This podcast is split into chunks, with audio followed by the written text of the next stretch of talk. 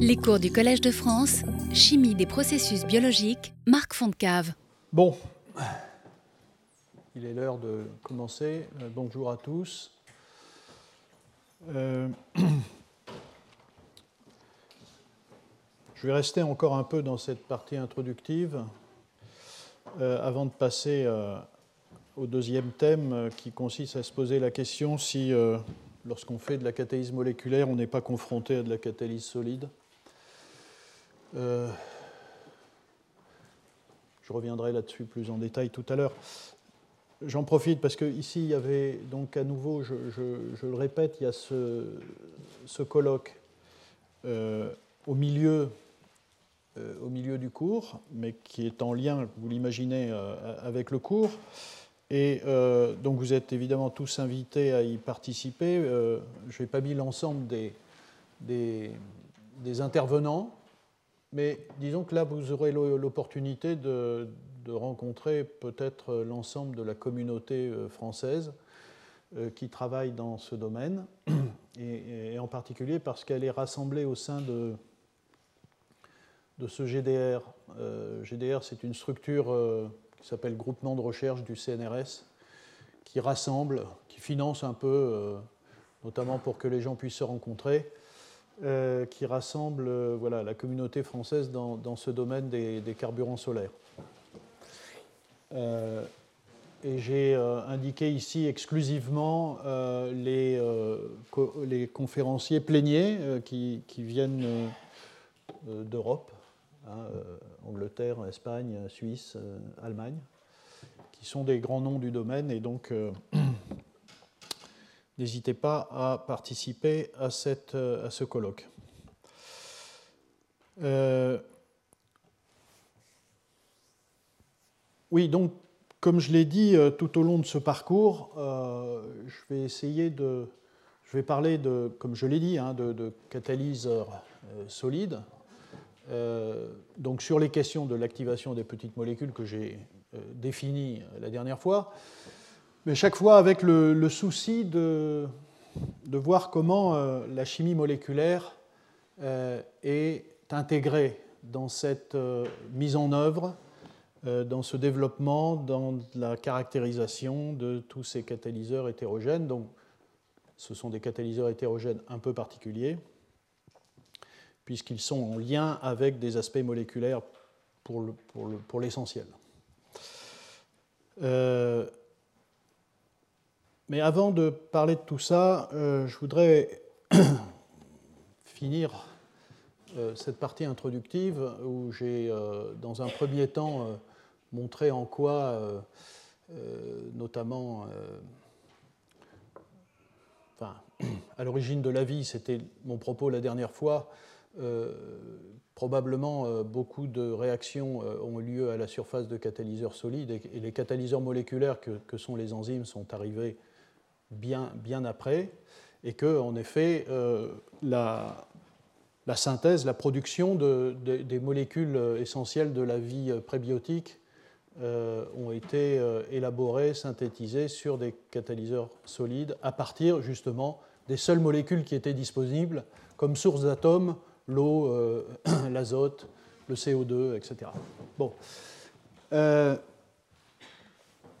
J'avais mentionné que pour un chimiste moléculaire comme moi, euh, une, des, difficultés lorsque j'aborde euh, la question de la chimie du solide, c'est en particulier le fait que, euh, alors que d'un côté, avec une molécule, on a très rapidement, bon, ça peut être parfois difficile, mais très rapidement des informations structurales extrêmement précises à l'échelle de l'atome, grâce en particulier à, toutes les techniques de type bah, cristallographie de petites molécules ou résonance magnétique nucléaire, euh, on a des informations très précises. Pour l'atome, pour le, solide, euh, c'est un peu plus euh, difficile.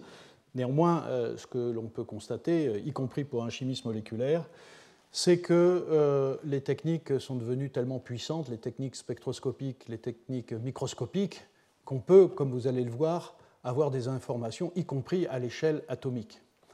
et donc, y compris dans ce domaine, et à l'échelle atomique, et en même temps, on peut manipuler De la même façon qu'on manipule un ligand organique pour changer les propriétés électroniques, je constate qu'on peut aussi manipuler un certain nombre de propriétés d'un solide euh, pour euh, euh, toucher de façon assez profonde à ses propriétés de réactivité, à ses propriétés catalytiques.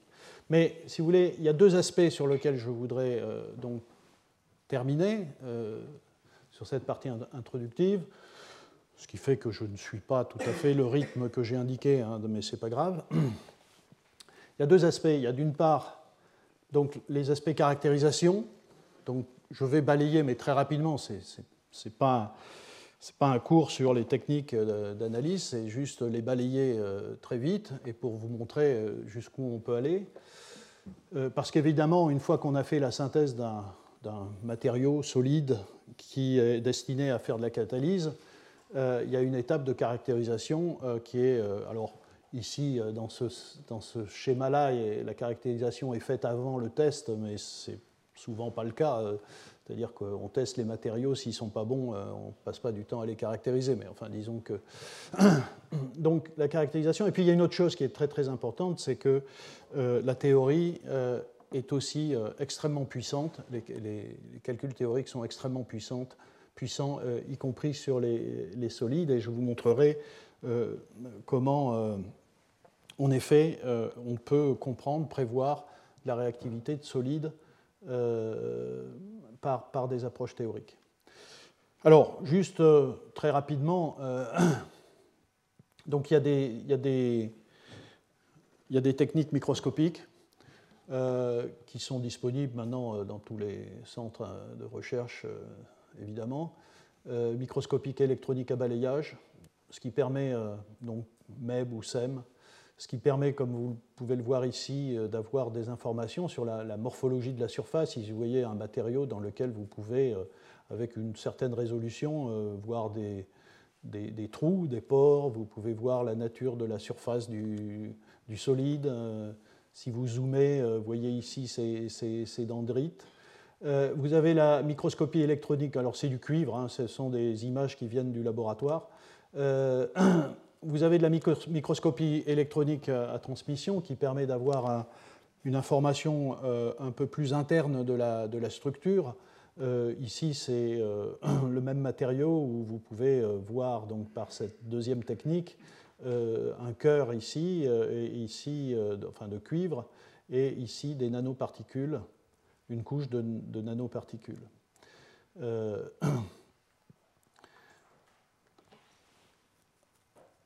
Alors, ça c'est de la microscopie euh, de transmission à balayage en champ sombre. Euh, je ne vais pas euh, ici évidemment décrire la, technique, mais c'est simplement pour vous dire qu'il existe aussi des techniques microscopiques qui, par exemple, mettent très clairement en évidence, vous voyez ces, ces points ici, qui sont clairs parce que justement c'est une microscopie en champ sombre, euh, ce, sont des atomes, de cobalt qui sont insérés dans du graphène.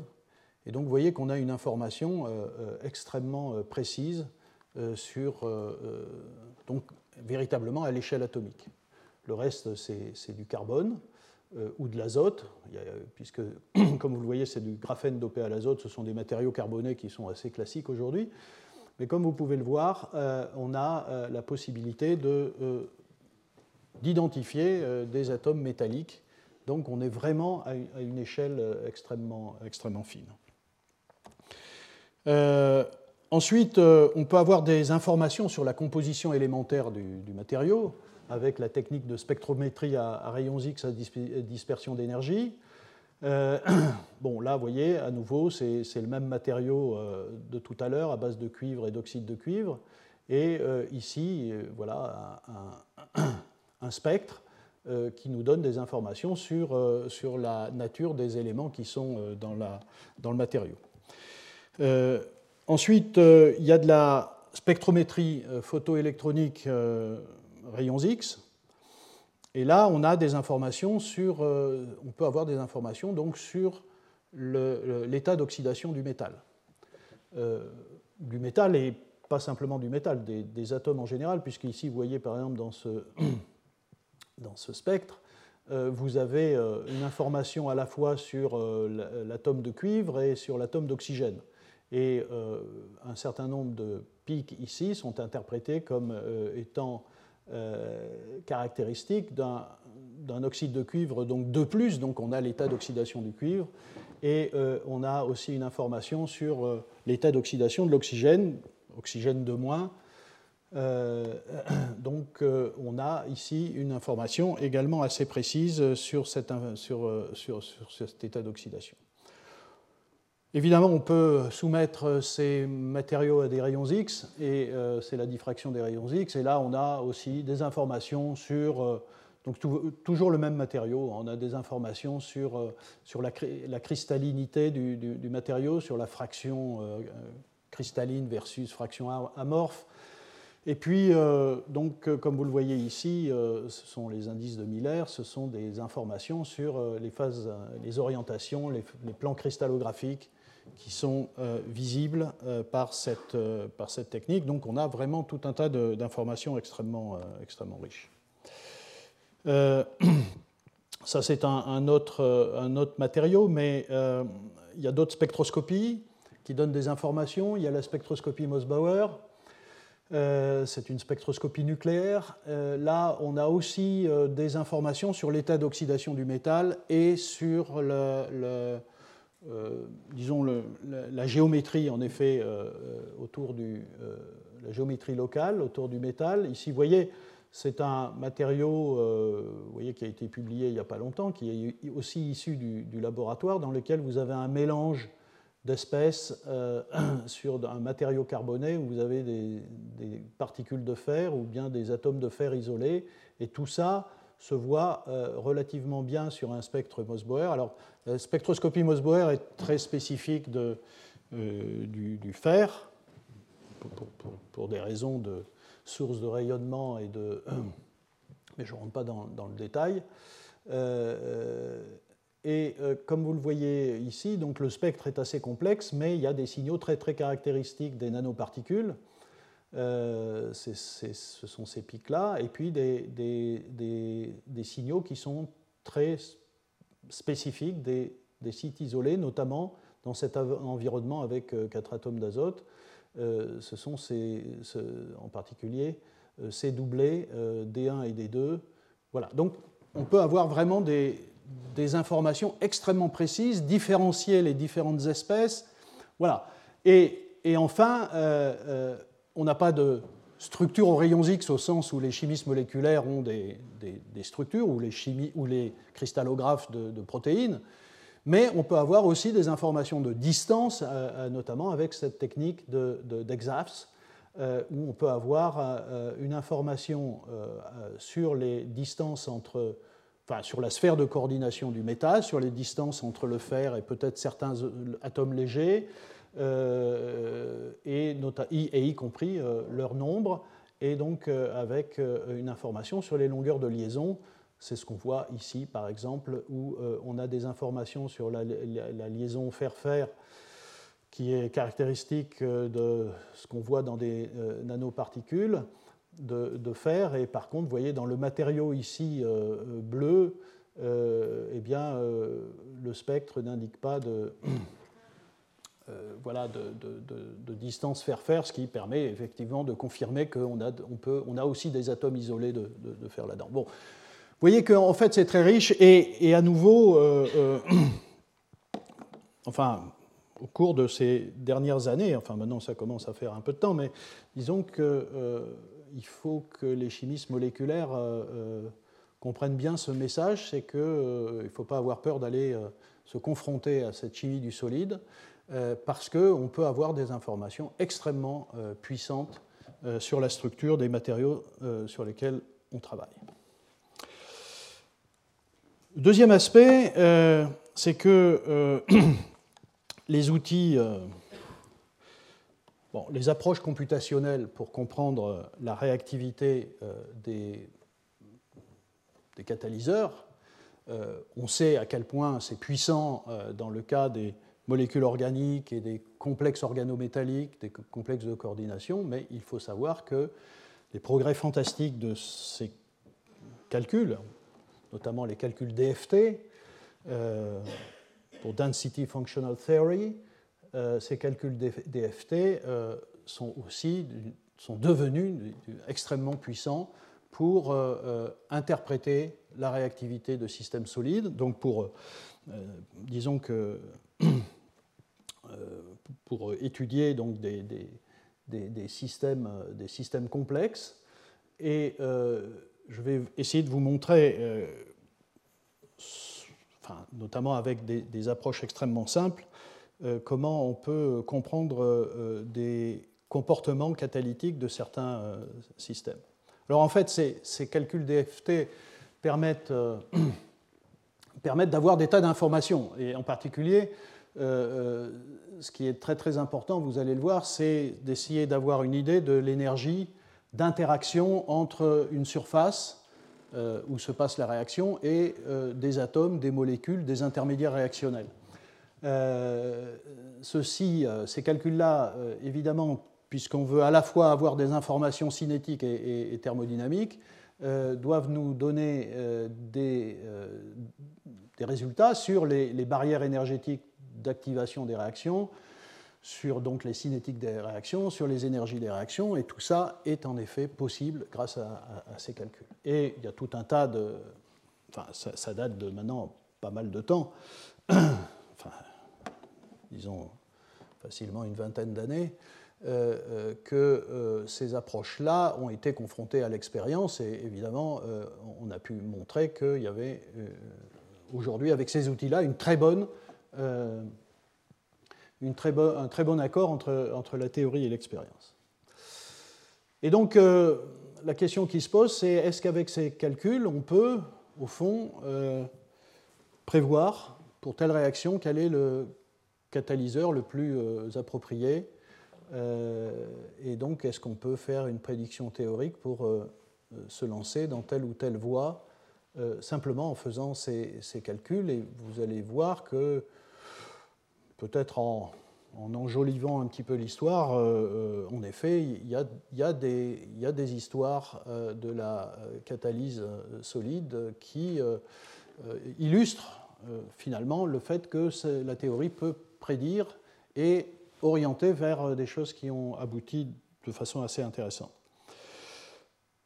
Bon, il faut dire que assez souvent, ces théories-là sont utilisées pour essayer de comprendre le comportement d'un catalyseur, plutôt que de faire de la prédiction, mais les deux existent. Euh, alors, on ne peut pas faire autrement que de parler de ça, euh, ce, graphe en forme de volcan, alors que j'appellerai par la suite volcanoplot pour euh, simplifier. Mais on sait depuis très très longtemps que peut-être contrairement à ce qu'on pourrait euh, anticiper, la vitesse d'une réaction catalytique n'est pas juste simplement proportionnelle à la, réactivité de la surface. Et en réalité, il y a cette forme-là, c'est-à-dire que pour un certain degré de réactivité, on a en effet, plus le système est réactif et plus la vitesse est grande, euh, mais à partir d'un certain niveau, si la surface est trop réactive, euh, eh bien ça retombe. Et donc il faut chercher les catalyseurs qui sont sur les sommets. C'est un peu toute la, démarche qu'utilisent les, euh, les, les, théoriciens. Et, en effet, les calculs vont montrer, vous allez le voir, les calculs vont montrer que l'expérience puisque quand je, dessine cette courbe hein, à la main, hein, euh, c'est le résultat de l'expérience et, on, va voir que les calculs euh, rendent compte assez facilement, et je, vais, euh, là aussi, je suis ni chimiste du solide ni théoricien, donc je vous parle de choses qui me semblent utiles, mais évidemment à un niveau qui, qui, est juste pratique, et pour essayer de comprendre un peu la philosophie des choses. Et donc, euh, peut-être la, chose la plus importante, c'est cette équation de, de Bronstein-Evans-Polanyi, où vous avez en gros euh, euh, cette relation simple entre l'énergie d'activation, qui évidemment est, reliée à la cinétique de la réaction, et la thermodynamique de la réaction avec ce delta E. Donc ici, voilà, c'est un exemple. Alors, Là, vous allez voir plusieurs fois apparaître ce nom, Norskov, hein, qui est un, théoricien euh, européen qui est aujourd'hui aux États-Unis, qui est sans doute un des, un des pionniers et un des, théoriciens les plus importants du, domaine. Donc, euh, ici, vous avez le cas, par exemple, d'une réaction de déshydrogénation du méthane.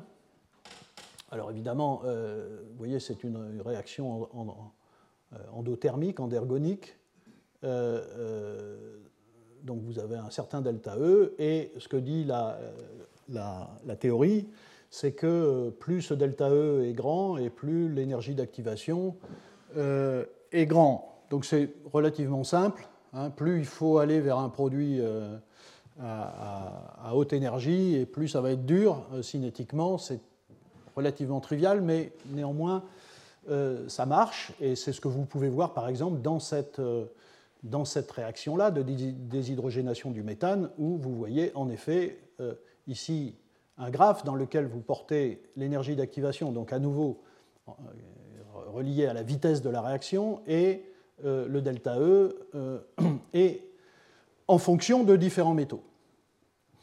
en fonction de différents métaux, et comme vous voyez, eh bien, sur, sur le rhodium, si vous faites euh, cette réaction sur le, sur, sur le rhodium.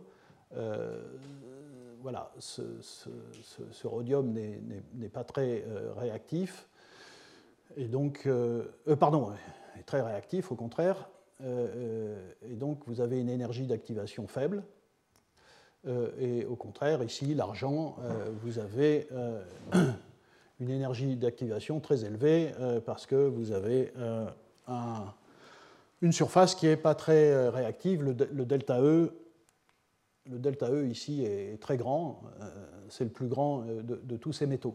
Et donc vous voyez cette, linéarité qui est une linéarité expérimentale, et donc ça conforte cette, équation.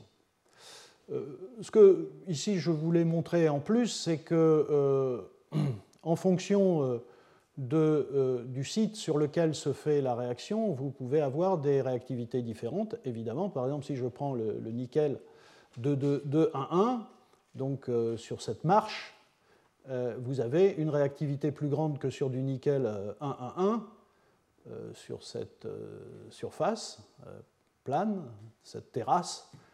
et en effet, donc en fonction des plans cristallographiques sur lesquels se fait la réaction, vous avez des, réactions, vous avez des, réactivités différentes, et ceci s'explique en particulier pour des raisons électroniques.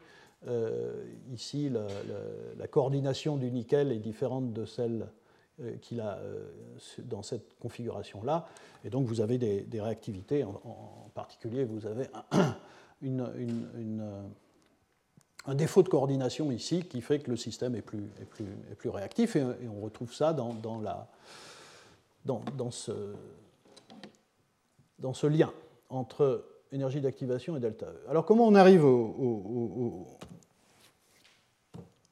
à au volcano, plot Bien, tout simplement parce que si on regarde, parce que là j'ai regardé qu'une seule réaction, mais si je regarde une réaction qui est à euh, deux, qui se décompose, enfin, qui alors ça c'est pour indiquer la surface, une molécule à deux qui se fixe sur la surface euh, et qui ensuite se décompose en deux atomes A, et ensuite chacun des atomes A réagit avec B euh, pour donner le, produit de la réaction. Donc c'est un système dans lequel vous avez un intermédiaire. vous voyez, donc A2 donne des A étoiles, c'est ce schéma-là, hop. Donc le delta E, ça c'est le produit de départ, le, A étoile est ici, donc ça c'est le delta E, et vous avez l'énergie d'activation ici. Et puis ensuite, vous avez la réaction où le A étoile deux fois réagit avec B. Bon, c'est un schéma cinétique que j'ai pris comme ça dans la littérature, mais on pourrait en prendre d'autres. Et donc, euh, évidemment, vous voyez que pour ce qui concerne la première étape, c'est-à-dire la décomposition de A2 en A étoile, euh, euh, évidemment, plus le delta E va être négatif, donc ici on va tomber de plus en plus bas, et plus la vitesse va être très grande parce que l'énergie d'activation va être plus faible selon l'équation que j'ai donnée, d'où cette courbe. Hein, vous voyez, euh, ici, la vitesse est de plus en plus grande à mesure que le delta E est de plus en plus négatif. Et, euh, mais évidemment, la réaction n'est pas finie quand on est là, puisqu'il y a la deuxième étape. Et là, au contraire, plus on est bas, euh, plus l'intermédiaire à étoile est stable, et donc plus c'est dur de remonter, et à nouveau, avec la même équation de Bronsted-Polanyi, les énergies d'activation ici pour arriver au produit AB euh, sont d'autant plus grandes que euh, le delta E est négatif, et c'est pour ça que la courbe est bien linéaire dans l'autre sens, mais est bien linéaire, mais sauf que la pente est dans l'autre sens. Et tout ça fait que l'ensemble de la réaction, euh, bien c'est la somme de ces deux courbes, et le résultat, c'est cette, ce volcanoplote. C'est assez puissant, je trouve, et en effet, le résultat, c'est plus, plus la surface est réactive, plus euh, le delta E est négatif, c'est-à-dire plus l'intermédiaire à étoile est formé et stable, donc cette surface est très douée pour casser la molécule A2 pour donner la euh, A étoile, euh, donc la dissociation ici est de plus en plus efficace. Par contre, évidemment, on a des A étoiles qui sont très stables et le système est moins doué pour euh, le faire réagir avec B. Le étoile aime bien rester sur cette surface. Voilà. Et si vous voulez, euh, je vais prendre deux exemples. Euh, le premier exemple, c'est celui, c'est l'exemple le plus simple. J'ai parlé de la réduction de l'eau en hydrogène, j'ai parlé de l'activation de l'hydrogène. Hein, on est dans, les petites molécules, absolument. Mais là, on a la réaction la plus simple, puisque euh, c'est une réaction à deux électrons, et, on peut écrire un schéma cinétique dans lequel il n'y a qu'un seul euh, atome, euh, il n'y a qu'un seul intermédiaire, c'est l'atome d'hydrogène sur la surface. Et là, c'est le cas idéal parce que ici, on n'a qu'un paramètre à considérer, qui est, enfin, qui est le delta E, mais que j'ai appelé ici delta G H étoile, qui a cette énergie de l'intermédiaire, donc ici, vous voyez le, mécanisme, c'est H plus un électron, point de départ, donne cet intermédiaire, et ensuite, cet intermédiaire réagit avec un second proton, un électron, pour donner H2. Donc, euh, dans ce cas-là, vous avez à contrôler euh, donc un, seul euh, opérateur, et vous pouvez vous trouver dans une situation où, en effet, le delta G peut être égal à 0. Euh, donc la vitesse de réaction est uniquement déterminée par l'énergie d'absorption de, de l'intermédiaire de l'atome d'hydrogène. Et on voit très bien que ben, l'électrocatalyseur ou le catalyseur le plus efficace, c'est celui pour lequel delta G sera égal à 0, euh, puisque dans ce cas-là, il n'y aura pas euh, de d'énergie, enfin il n'y aura pas d'énergie d'activation euh, pour la première étape ni pour la seconde. Si on est au-dessus, vous voyez bien qu'il faudra monter là, et si on est en dessous, c'est dans la deuxième étape qu'il faudra monter. Donc c'est assez simple.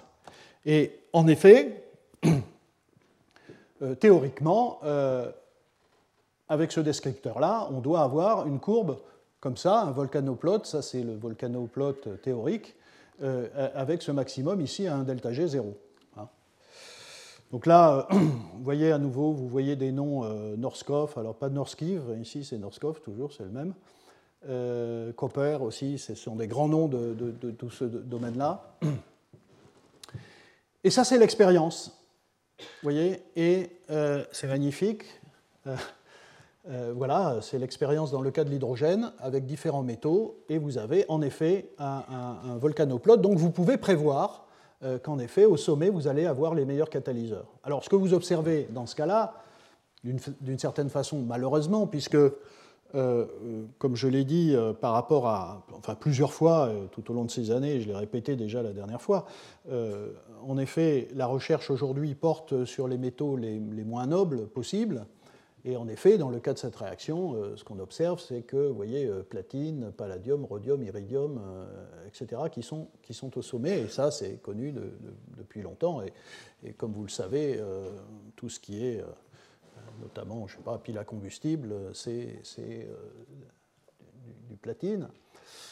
Et, euh, vous voyez ici, euh, je sais pas, un métal comme le molybdène, eh bien, euh, il fixe les atomes d'hydrogène beaucoup trop fortement, donc, donc, la première étape est très efficace, mais la, la, seconde l'est beaucoup moins. À l'inverse, l'or et l'argent ne sont pas très bons parce que ils sont surtout très mauvais à euh, euh, catalyser la réduction du proton et la fixation de l'atome d'hydrogène intermédiaire.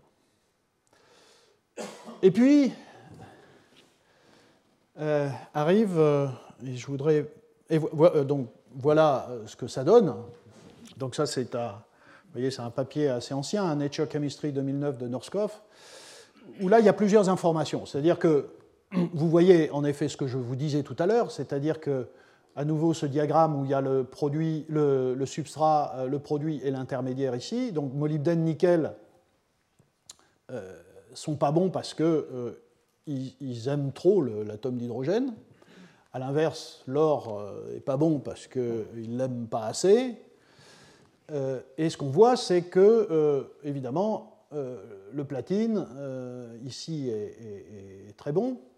Mais ce qu'a fait Norskov à ce moment-là, c'est deux choses la première, la première chose, enfin deux choses. La première, c'est qu'il a regardé euh, un composé qui est le sulfure de molybdène, qui, euh, si, je, comprends bien l'histoire, l'histoire scientifique, euh, qui à ce moment-là n'était pas particulièrement connu pour être un bon catalyseur pour la réduction des protons en hydrogène mais qui ici, en regardant les atomes de bord du cristal, euh, s'est aperçu qu'en effet, il n'était pas si mal. Et c'est ce qu'on voit euh, ici. Euh, et que donc il fallait considérer ce MOS2 comme catalyseur potentiel. Et, je crois que réellement, euh, c'est à partir de là, donc à nouveau à partir de cette prédiction, que euh, tout un tas d'études ont été faites que je vais vous résumer en une slide euh, sur, sur MOS2 comme catalyseur pour la réduction des protons. Et puis l'autre chose, c'est qu'avec des modèles, avec des modèles de sites actifs d'enzymes, hydrogénase dans ce cas-là et nitrogénase, qui sont connus pour. Euh, évidemment, l'hydrogénase, c'est son métier. Euh, elle est dans les micro-organismes vivants pour faire de la réduction de protons ou de l'oxydation de l'hydrogène. Et là, ces calculs montraient parfaitement bien que l'hydrogène se plaçait au niveau du platine, et, que l'hydrogénase pardon, se peut placer au niveau du platine, et on, avait à nouveau une confirmation par la théorie. Donc c'est assez puissant pour montrer que, en effet, la nature avait construit un site actif qui était particulièrement doué pour, euh, pour ça. Et la nitrogénase, c'est aussi le cas. Alors son boulot, c'est pas de faire de la réduction des protons, mais c'est de la réduction de l'azote en ammoniac, mais euh, on sait que euh, ce système est aussi capable de faire de la réduction des protons. Donc beaucoup d'informations dans, tout ça, qui a comme conclusion d'une part, évidemment, toujours la même question, il y a Bon, il n'y avait pas besoin de ça pour savoir qu'il fallait faire des catalyseurs bio-inspirés, mais, mais disons que euh, cette information-là montre bien que, euh, euh, dans la mesure où les systèmes modèles utilisés par les théoriciens ici étaient assez simples, on peut en effet imaginer qu'avec des catalyseurs bio-inspirés, on, pourrait se trouver dans cette zone-là, qui est, la bonne zone pour un très bon catalyseur. Donc la deuxième chose, donc j'ai dit, c'est MOS2. Euh, et en 2017, euh, dans cet article dans, Science, Norskov a raconté cette histoire. C'est assez, euh, passionnant. où, vous voyez, on, retrouve finalement le volcanoplot des années, de la fin des années 2000. Et, on s'aperçoit qu'avec des efforts considérables sur la... Bon, d'abord avec cette idée que les sites les plus actifs étaient les sites de bord des, cristaux, et donc qui donnaient une orientation pour l'élaboration du, matériau. Donc je ne rentre pas dans le détail, mais il y a eu tout un tas de, matériaux divers à base de MOS2 avec des morphologies différentes, avec des, voilà, des structures différentes. Et comme vous le voyez, euh, ici c'est à partir de 2006, mais euh, donc si vous regardez les, surtensions en fonction de l'année, euh, vous voyez les triangles bleus, et eh bien ce sont les matériaux qui au cours de l'histoire, et c'est uniquement du MOS2, euh, ont été élaborés euh, conduisant à des surtensions de plus en plus euh, faibles pour la réduction du proton en hydrogène.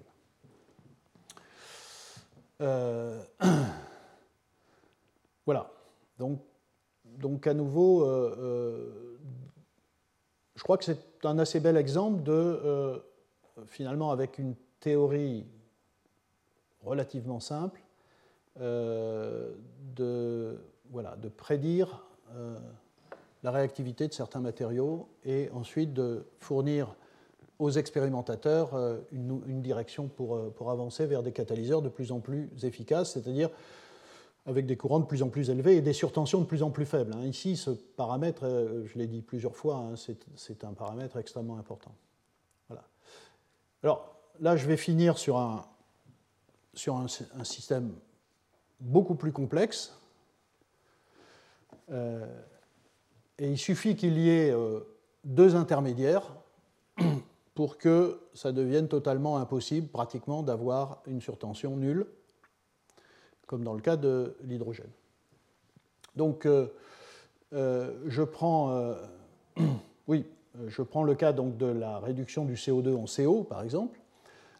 Donc, les mécanismes qui sont généralement admis, c'est une première étape dans laquelle on forme un intermédiaire COH étoile, toujours l'étoile étant la surface, et ensuite une deuxième, une deuxième, étape, mais qui ne conduit pas au produit final, mais qui conduit à une molécule de CO accrochée à la surface, et ensuite la libération de ce CO.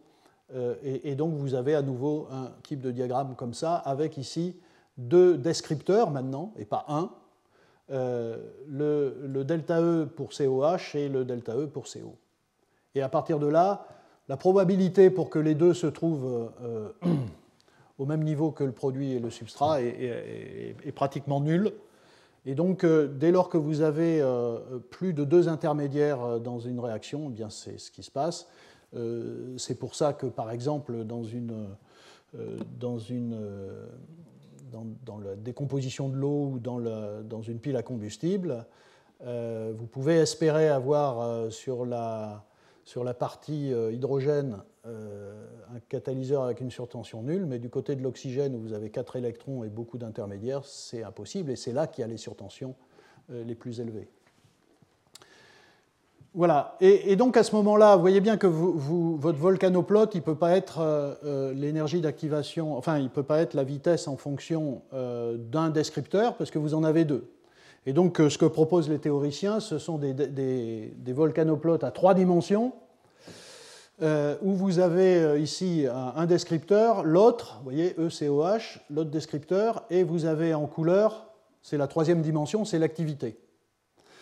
Alors, Euh, donc ici, vous voyez le, résultat. Euh, donc, je, commence par euh, les métaux. Pour cette réaction, ce qui est connu, c'est que des métaux comme l'or et l'argent sont plutôt bons, mais avec, des, surtensions significatives, hein, au-dessus de plusieurs centaines de millivolts.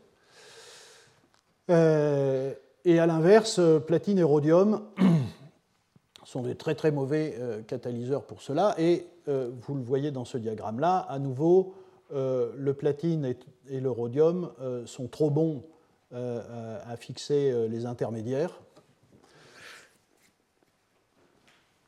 Et pour ce qui concerne l'or, pas très très bon à fixer le, premier intermédiaire, mais plutôt bon à fixer le second. Ici, vous avez euh, deux types de diagramme parce que vous pouvez abaisser cette énergie en appliquant un potentiel, c'est ce qui est fait ici, mais je n'ai pas besoin de rentrer dans ce, détail-là. Mais vous observez deux choses. D'abord que vous avez cette linéarité, et en fait, c'est ça qui crée une difficulté dans ces systèmes à deux intermédiaires, c'est euh, plus vous êtes bon pour un intermédiaire, plus vous êtes bon pour le second. Donc ça marche ensemble. Euh, c'est très difficile de... Euh, c'est presque impossible d'avoir un métal sur lequel vous pourriez faciliter la fixation d'un intermédiaire sans toucher à la fixation du second. Donc ça, marche ensemble et c'est ce qui explique cette, linéarité. Par ailleurs, vous observez que ces euh, métaux, en effet, ne, sont pas sur le sommet euh, du, volcan. Et ça, à nouveau, c'est parce qu'on a euh, des, surtensions élevées. Et alors, dans ce cas-là, évidemment, je l'ai évoqué à plusieurs reprises, il y a une enzyme qui est la CO-déshydrogénase qui a un système intéressant et complexe. Vous voyez, avec ce, cluster avec trois atomes de fer, un atome de nickel et puis un, atome de fer additionnel ici. Et ça, c'est ce que la nature a choisi pour faire cette réaction de réduction du CO2 en CO ou d'oxydation du CO en CO2.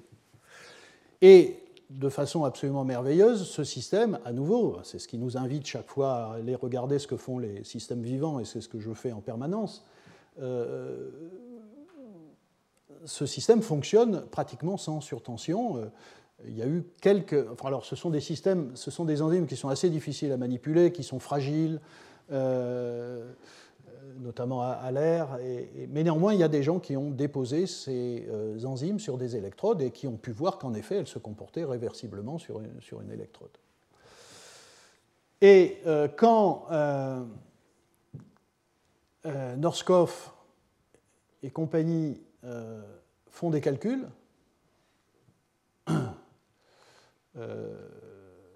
oui, c'est ça, hein, vous voyez, il y a quelques années, quand ils font des calculs, euh, notamment sur euh, des CODH de différents organismes, en étant assez précis sur euh, l'environnement du, métal, ici vous voyez, vous voyez le modèle qu'a utilisé Norskov. Donc vous avez les atomes de fer en, rose, vous avez l'atome de nickel, vous, avez, voyez que l'atome de nickel a une cystéine, c'est celle qui est ici, et euh, l'atome de fer euh, a une cystéine et une histidine. Mais euh, Norskov a aussi rajouté quelques éléments, donc c'est quand même un système assez complexe pour la théorie, me semble-t-il, a, rajouté deux acides aminés de l'environnement qui étaient connus pour jouer un rôle dans la catalyse. Une histidine, où est-elle L'histidine 93, est-ce qu'on la voit ici? Non, elle était. Euh, bon, enfin, en tout cas, une histidine qui est à côté et une lysine euh, que vous voyez ici qui joue un rôle, tous ces, systèmes-là jouent un rôle dans les transferts de protons qui sont associés à cette réaction.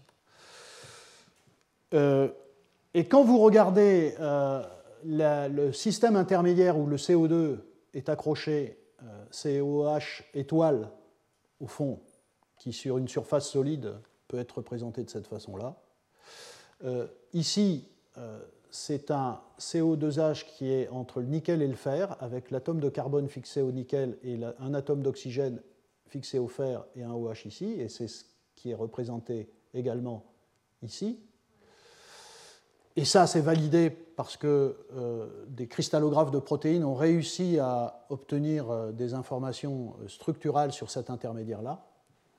Et là, en faisant ces calculs, eh bien, les deux CODH qu'ils ont étudiés tombent parfaitement dans le sommet du volcan. Donc, à nouveau, ce sont ces enzymes-là qui sont les meilleurs catalyseurs sur la planète pour faire de la réduction du CO2 en CO. Et la théorie, à nouveau, euh, l'explique bien. Et, ce que fait ce système-là, c'est finalement alors que j'avais dit que c'était impossible, c'est finalement de pouvoir stabiliser l'intermédiaire COH sans stabiliser au même niveau l'intermédiaire CO étoile. C'est ça la clé. Alors, évidemment, et donc le mécanisme qui est proposé, hein, euh, vous voyez, fait intervenir non seulement deux atomes, deux sites métalliques, euh, un atome de nickel qui va être l'atome redox, qui va apporter les électrons, et un atome de fer qui ne change pas d'état redox, mais qui va polariser la liaison carbone-oxygène, plus des acides aminés qui vont favoriser euh, la stabilisation du CO ici, euh, euh, favoriser la coupure hétérolytique de la liaison carbone-oxygène pour libérer le CO. Et donc, tout ça, à nouveau, nous invite c'est pour ça que depuis tant d'années, je, suis fasciné par, par, ces sites enzymatiques et la capacité peut-être que peuvent avoir les chimistes à modéliser ces, sites et à atteindre des catalyseurs plus simples, plus stables, euh, mais avec des performances comparables. Donc c'est le domaine de la catalyse bio-inspirée. Euh, et puis il y, a, autre chose, on voit ici que euh, très clairement, la nature a choisi un site bimétallique euh, quand on a tous les catalyseurs solides dont je vous ai parlé, ce sont des catalyseurs métalliques, il y a un seul métal. Et donc, évidemment, ça nous invite aussi à réfléchir à de la catalyse bimétallique.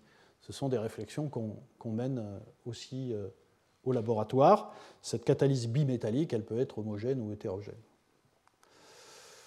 Voilà. Alors, j'ai été beaucoup plus long que ce que j'avais prévu, mais c'est comme ça. Bon, c'est pas grave.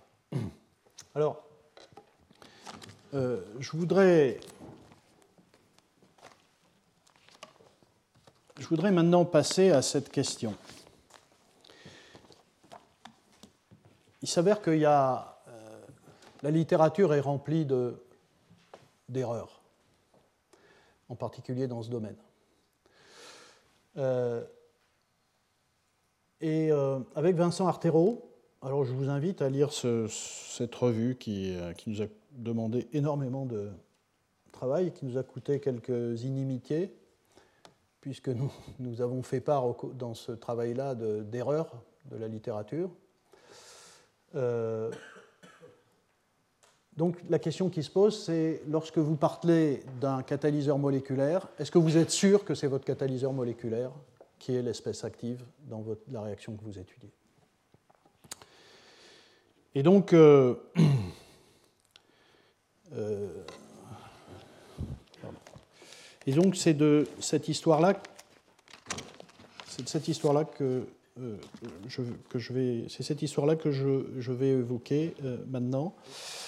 Et en gros, voilà, on peut se trouver dans des conditions, alors que j'appelle extrêmes, qui sont des conditions de très haut potentiel, très oxydantes ou très réductrices, ou avec des pH extrêmes, euh, en présence de pression lumineuse, euh, de, rayonnement, dans des situations dans lesquelles vous partez, vous partez d'un complexe organométallique, dont vous êtes très content, vous avez mis des années à le synthétiser.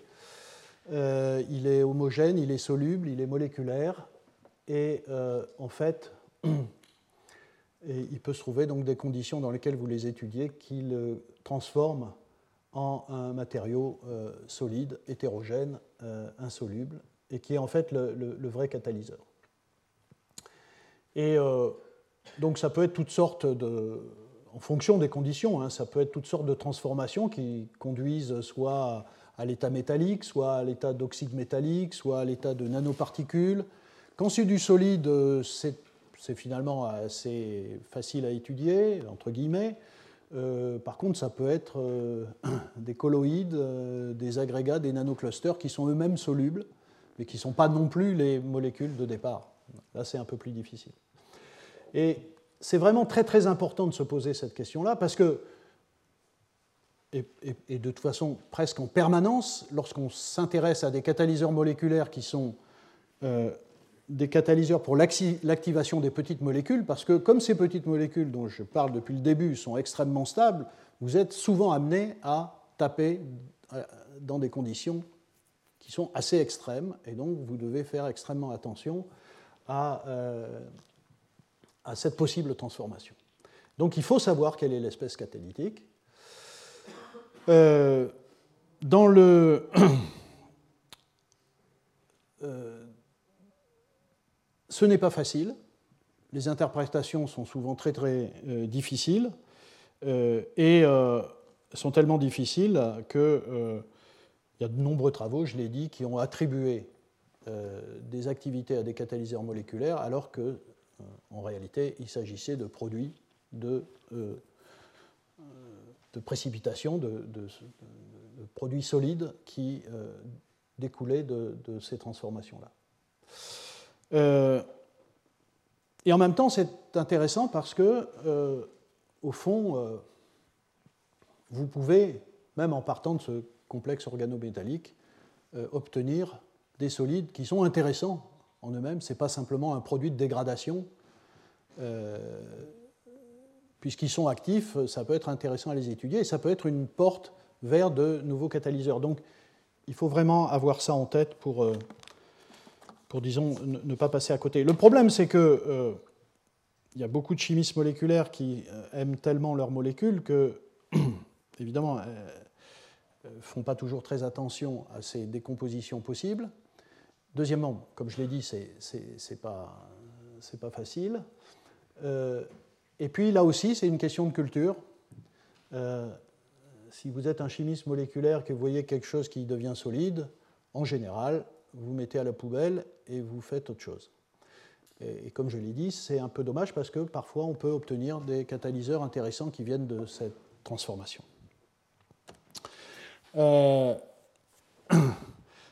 voilà, donc euh, en effet,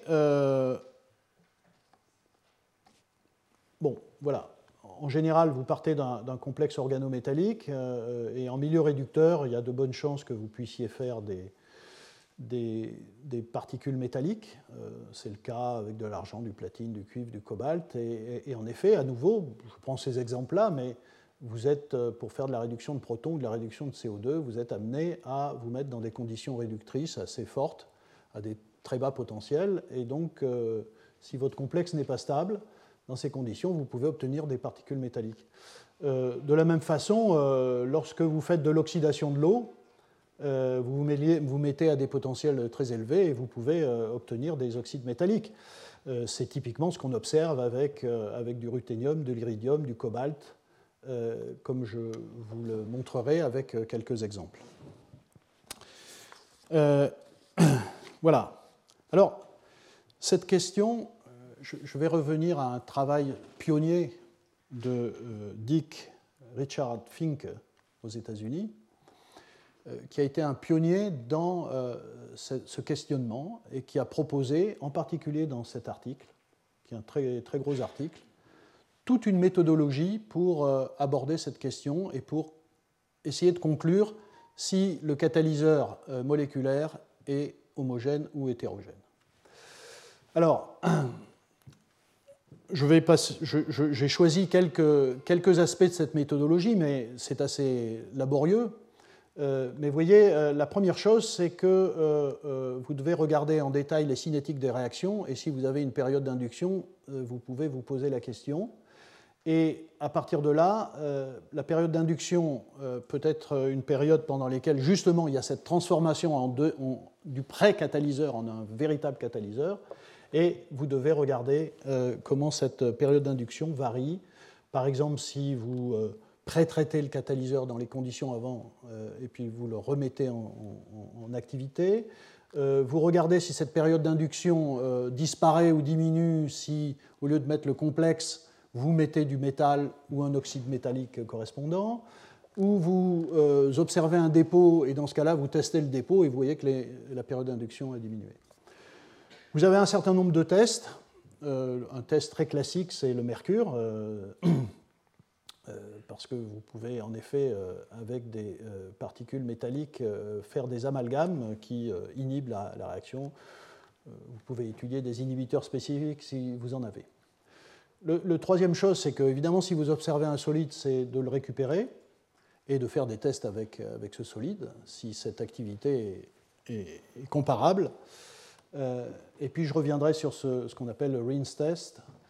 Et puis enfin, euh, vous pouvez euh, continuer à partir des solides que vous avez obtenus à caractériser le solide par différentes spectroscopies, microscopies et par diffusion dynamique de la lumière si vous avez des, des LS, des colloïdes ou des, choses comme ça. Donc il y, a, toute une batterie de choses que Finke a proposées. Et en fait, ça vient d'un peut-être le travail pionnier de, Finke, c'est cet article en 2003 dans JAX, où euh, il a repris tout un travail d'hydrogénation de benzène euh, avec des composés organométalliques à base de ruthénium. Euh, donc c'est de l'hydrogénation. Et en effet, alors que toute la littérature précédente attribuait à ce complexe organométallique la réactivité du système, la catalyse. Euh, comme vous allez le voir, ce n'est pas, euh, pas, vrai. Euh, et, donc, si on regarde la cinétique, donc on voit cette période d'induction ici, avant que ça démarre. Vous voyez, en fonction du temps, vous avez la consommation de benzène. ici, c'est simplement fité avec un mécanisme de, de, de croissance d'un catalyseur B à partir de, à partir de A. Ça n'a pas beaucoup d'importance. Euh, et donc, euh, il a montré que cette période d'induction diminuait si on faisait une préhydrogénation du kata, euh, que le ruthénium à l'état zéro, le métal était actif et il n'y avait plus d'induction. Et en plus, on observe un changement de couleur et un dépôt. Et Ici, euh, voilà, toujours dans le même article, c'est pour vous montrer un peu les choses qu'on peut faire et qui sont assez évidentes. Euh, première, euh, première étape, on fait la réaction, on voit la période d'induction, on récupère un dépôt ici, et on le teste. Et vous voyez, il n'y a plus de période d'induction. Ça marche sans période d'induction. Et il prend le filtrat, parce qu'il reste encore du, du complexe, tout n'a pas été transformé et il retrouve la même courbe avec la même période d'induction. Voilà le, type de choses. Euh, et puis ensuite, à travers des études de spectroscopie, de microscopie, euh, il euh, démontre qu'il y a bien du ruthénium métallique, du ruthénium zéro, ici avec des pics caractéristiques. il fait le test avec le mercure et il voit qu'au bout d'un certain temps, il rajoute le mercure, ça s'arrête. Voilà. Donc, à partir de là, donc, euh, Finke a soulevé euh, cette problématique euh, en disant faites attention et regardez, regardez s'il n'y a pas de décomposition du, du, catalyseur moléculaire en catalyseur solide. Alors, comme vous allez le voir, il y a différents cas. Il y a le cas où, en décomposant ce précatalyseur, on aboutit à des choses qui sont connues depuis la nuit des temps, et donc ça n'a strictement aucun intérêt. Euh, et puis il y a des cas, au contraire, où euh, on aboutit à quelque chose de nouveau et qui mérite d'être étudié, et je vais vous montrer quelques exemples. Euh, et, justement, il faut bien avoir en tête ces deux choses-là, parce que on peut voir dans la littérature que, bon, d'abord, effectivement, des erreurs d'interprétation, et puis des conclusions du, genre, c'est pas la peine de faire des complexes moléculaires, euh, en effet, si c'est pour, euh, c'est pas la peine de faire un composé organométallique du ruthénium si c'est pour avoir du ruthénium zéro à la fin, qui fait le boulot. Mais c'est pas si simple que ça, vous allez le voir. Euh, en effet, si vous ne faites pas ce travail, vous pouvez passer du temps à étudier le mécanisme moléculaire du complexe organométallique de ruthénium, alors que ce n'est pas lui qui fait le boulot. Et on voit ça dans la littérature, hein. on voit des gens qui ont étudié des mécanismes alors que euh, ce n'était pas le complexe qui faisait la catalyse. Et à nouveau, j'insiste, euh, c'est une opportunité, dans certains cas, de découvrir de nouveaux catalyseurs solides à partir de moléculaires. Alors, il y, a un exemple euh, qui est assez intéressant, c'est quand vous êtes dans des conditions d'électrocatalyse, parce que là, euh, contrairement à tout à l'heure avec l'hydrogénation du, benzène à partir du composé organométallique, vous avez un élément solide. C'est une électrode. Euh, Et donc, et donc cet élément solide peut favoriser, en effet, la formation de, la formation de, de, solides à la surface de, de cette électrode. Donc, je vais parler de certains de ces systèmes électrochimiques, euh, à nouveau, où on part de complexes moléculaires et on obtient des espèces euh, solides. Et à nouveau, je vais rester dans ce type de réaction, euh, réduction des protons, réduction de l'oxygène, réduction du CO2.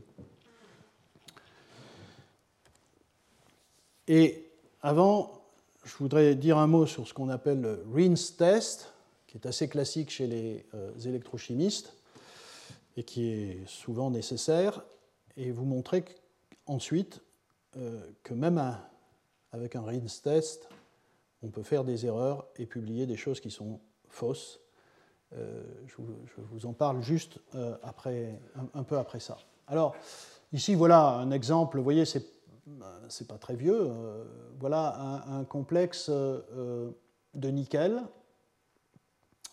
euh, donc bis euh, benzène dithiolate, euh, voilà, et,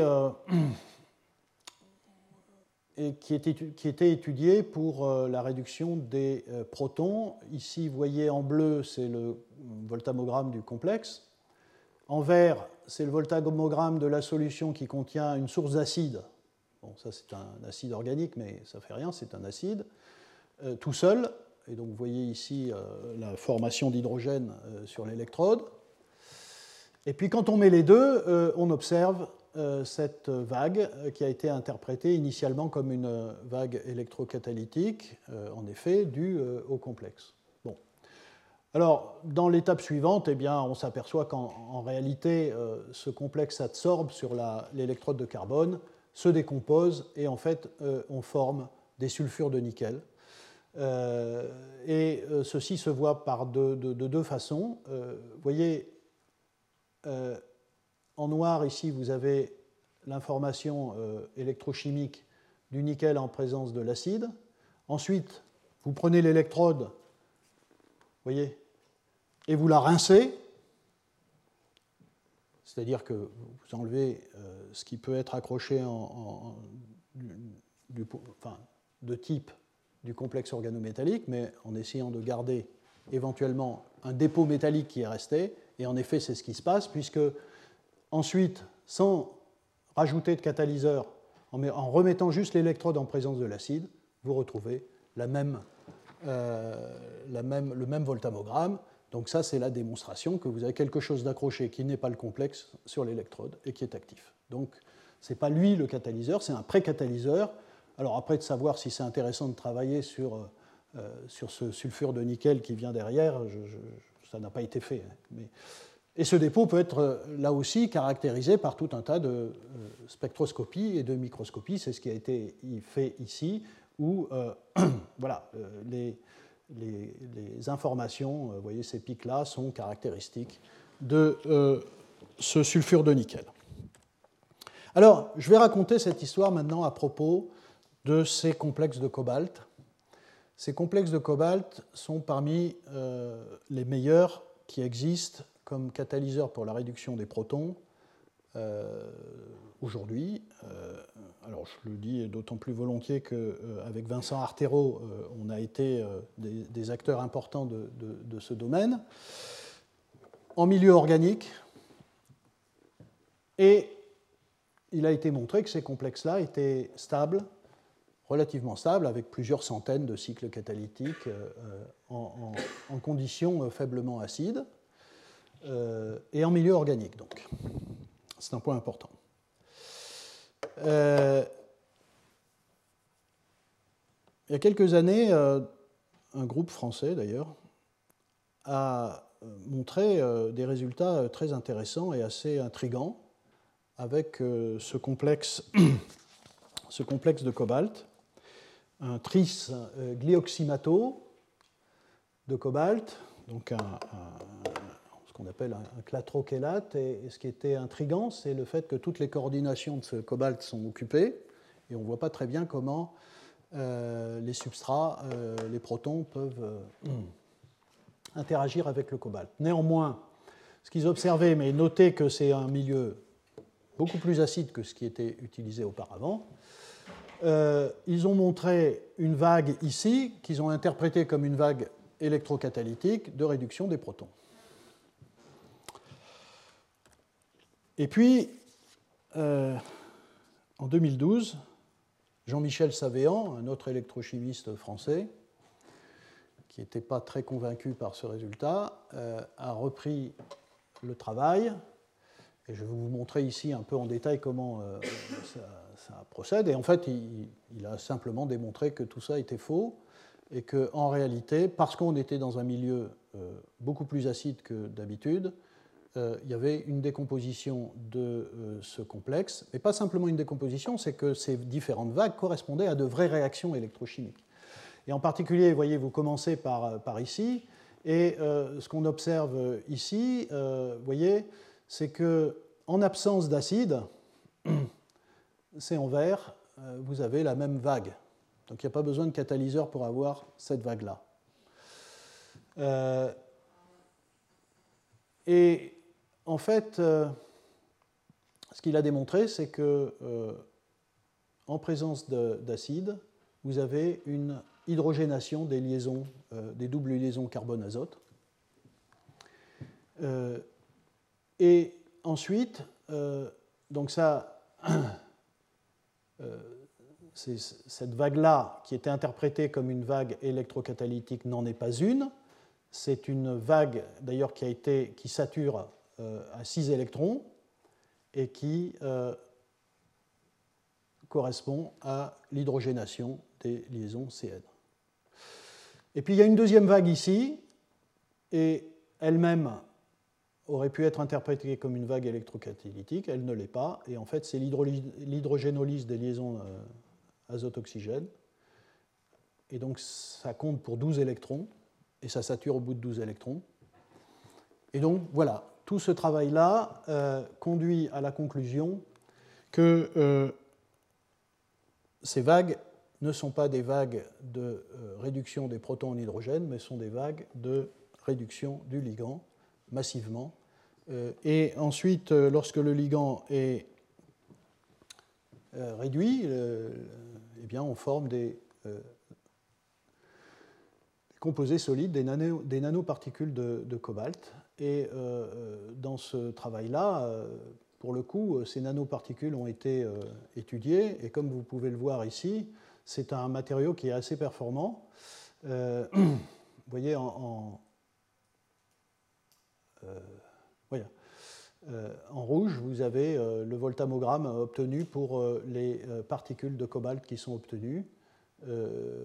Et donc, vous, voyez que par rapport à l'électrode toute nue, vous avez un, gain de surtension qui est assez considérable. Voilà, donc la question c'est, ce qui s'est posé à ce moment-là, c'était est-ce que le ligand joue un rôle? Est-ce que si on était parti simplement d'un sel de cobalt, est-ce qu'on aurait eu euh, le même résultat? Eh bien, euh, euh, on va voir que dans certains cas, ceci a été étudié. et en tout cas, de façon très brève dans cet article, Savéan indique que s'il part de sel de cobalt simple, sans la glioxyme, il n'a pas les mêmes résultats. Je reviendrai là-dessus. Euh, et donc ça, c'est une question extrêmement importante. Je, donnerai quelques exemples. Il faut aussi se poser la question du rôle du ligand. Donc il faut aussi comparer à des sels métalliques parce que, comme vous allez le voir, je vais montrer des exemples où le ligand a un effet sur la nature et sur l'activité du produit solide. Et donc ça, c'est évidemment, tout d'un coup, ça retourne le problème et tout d'un coup, les chimistes moléculaires sont un peu rassurés parce que même si leur truc se, se décompose, euh, au fond, ce n'est pas la même chose de partir d'un sel métallique et de partir d'un complexe organométallique. Le, le, ligand peut jouer un rôle sur la nanostructuration du dépôt, sur la morphologie de la surface du matériau, la composition peut être différente parce que vous pouvez avoir des résidus carbonés, azotés, oxygénés dans le matériau. Et pour le coup, ça peut jouer sur l'activité. Vous allez voir des exemples. Et donc, ce n'est pas la même chose et il peut y avoir un intérêt majeur de regarder des composés organométalliques comme précurseurs de composés de, catalyseurs solides plutôt que de, simples sels métalliques. Ça, c'est vraiment très très important parce que c'est un constat relativement euh, récent. Euh, je reviens à ces euh, complexes de cobalt. Ça, c'est un, donc à nouveau, c'est un des très très bons catalyseurs pour la réduction des protons euh, euh, en milieu organique, et c'est un travail qu'on avait euh, fait avec Vincent à la fin des années 2000. et puis on s'est posé la question de travailler en milieu aqueux, parce qu'à nouveau, dans l'objectif de, vraiment rentrer ces catalyseurs dans des dispositifs réels, hein, des piles, des électrolyseurs, etc. Et donc là, eh bien, ce qu'on voit, c'est euh, en effet que, euh, à nouveau, ce complexe, lorsqu'il est dans ce milieu-là, alors voilà, là pour le coup, ce n'est pas la même chose que tout à l'heure, on était dans, dans, un milieu acide perchlorique, très acide, ici on n'est pas dans un milieu très acide, mais on est dans l'eau, qui est un solvant un peu particulier. Et à ce moment-là, qu'est-ce qu'on voit? Eh bien, euh, on voit en effet que on a une vague électrocatalytique avec des, courants et des tensions qui sont intéressantes. Mais si on reprend cette électrode sur laquelle s'est déposé quelque chose et qu'on euh, on remet ça en solution sans complexe, eh bien, on trouve une activité euh, tout à fait intéressante. Donc, il s'est déposé quelque chose. Ça se voit, si vous voulez, lorsque vous faites une électrolyse et que vous faites de la microscopie. Et donc, on a des, films euh, amorphes euh, mais stables qui ont de l'activité. Et, et, ce qui est intéressant, c'est que euh, on a, disons, avec un, matériau relativement simple, des, voilà, des, propriétés, intéressantes, pas exceptionnelles, mais intéressantes. Et donc, on a appelé ce matériau H2CO4 euh, et on a essayé de l'étudier euh, un peu plus en détail. Et donc, euh, en effet, par différents types de spectroscopie, par EXAFS, par XPS, etc., etc., on a pu identifier qu'il s'agissait de cobalt métallique qui était recouvert d'une couche d'hydroxyde et d'oxyde de, cobalt qui contenait également du phosphate, puisqu'on était dans un tampon phosphate. Mais la chose intéressante ici, c'est que, vous voyez ici, ça c'est l'activité du H2CO4 lorsqu'on démarre avec le, complexe organométallique, et ça c'est l'activité euh, du cobalt métallique. Donc c'est très différent. Donc ce n'est pas simplement du cobalt métallique. Donc là aussi, le ligand a, pu jouer un rôle dans l'organisation du matériau. Euh, et ça, c'est une information qui est extrêmement importante. Euh, je vais finir avec, euh, pour aujourd'hui avec cette histoire. Je reviens sur le fameux RINS test. en 2012, Jonas Peters, qui est un très bon chimiste organométallique à MIT, je crois, euh, Stanford, je ne sais plus. C'est quoi? Caltech. Bon. Euh, en 2012, c'est attaqué à. Enfin, c'est pour vous dire que même à Caltech, on peut se tromper. Euh, donc, on, était on, était en compétition sur ces complexes depuis le début. Hein. Donc, pour, pour essayer d'établir une, une, étude la corrélation entre structure et activité de ces complexes. Donc il avait synthétisé toute une série de, une série de complexes. Je ne rentre pas dans le détail de, l'étude. Et euh, celui-ci était euh, le plus euh, efficace. C'était, vous voyez,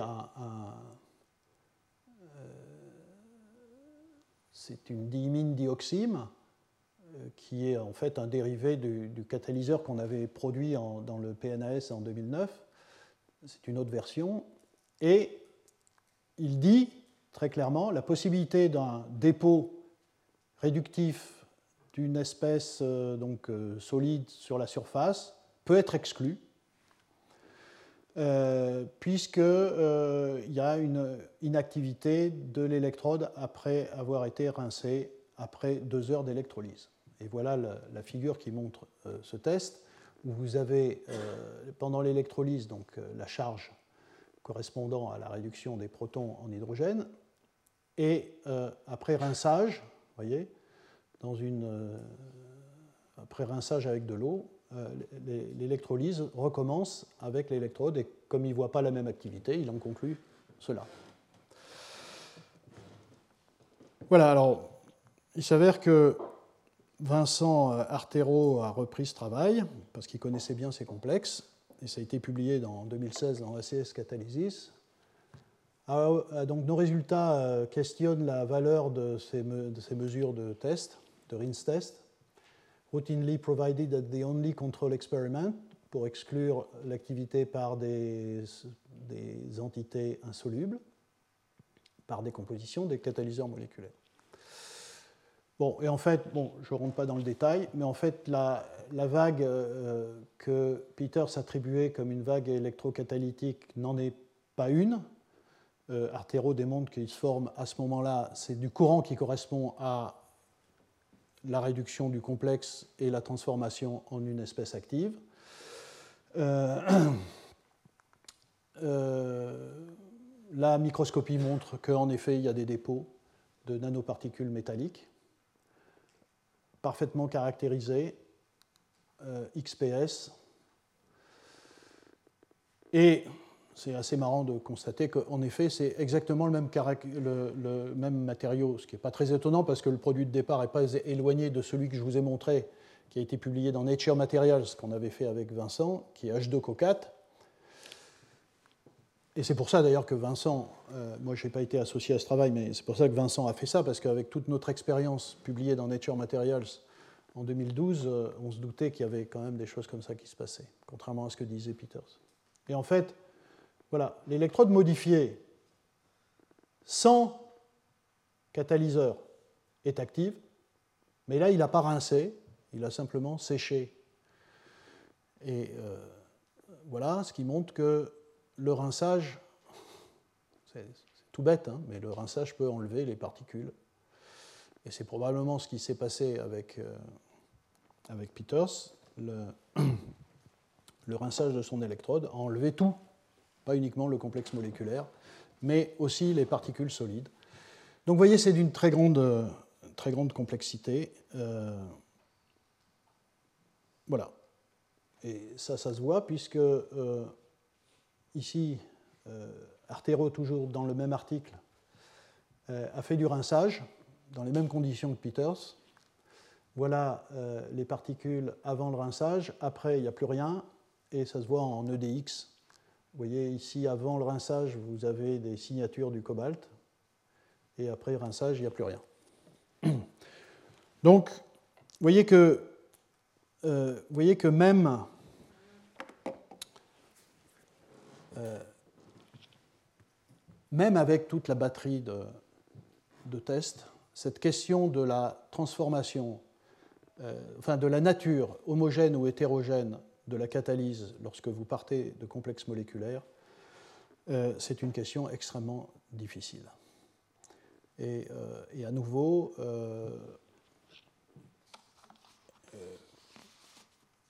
évidemment, j'invite donc tous les chimistes moléculaires à faire attention à tout ça. et en même temps, mais je vais m'arrêter là maintenant, en même temps, d'être. Euh, parce que j'ai évoqué à plusieurs reprises que le ligand pouvait jouer un rôle, je, le montrerai la prochaine fois.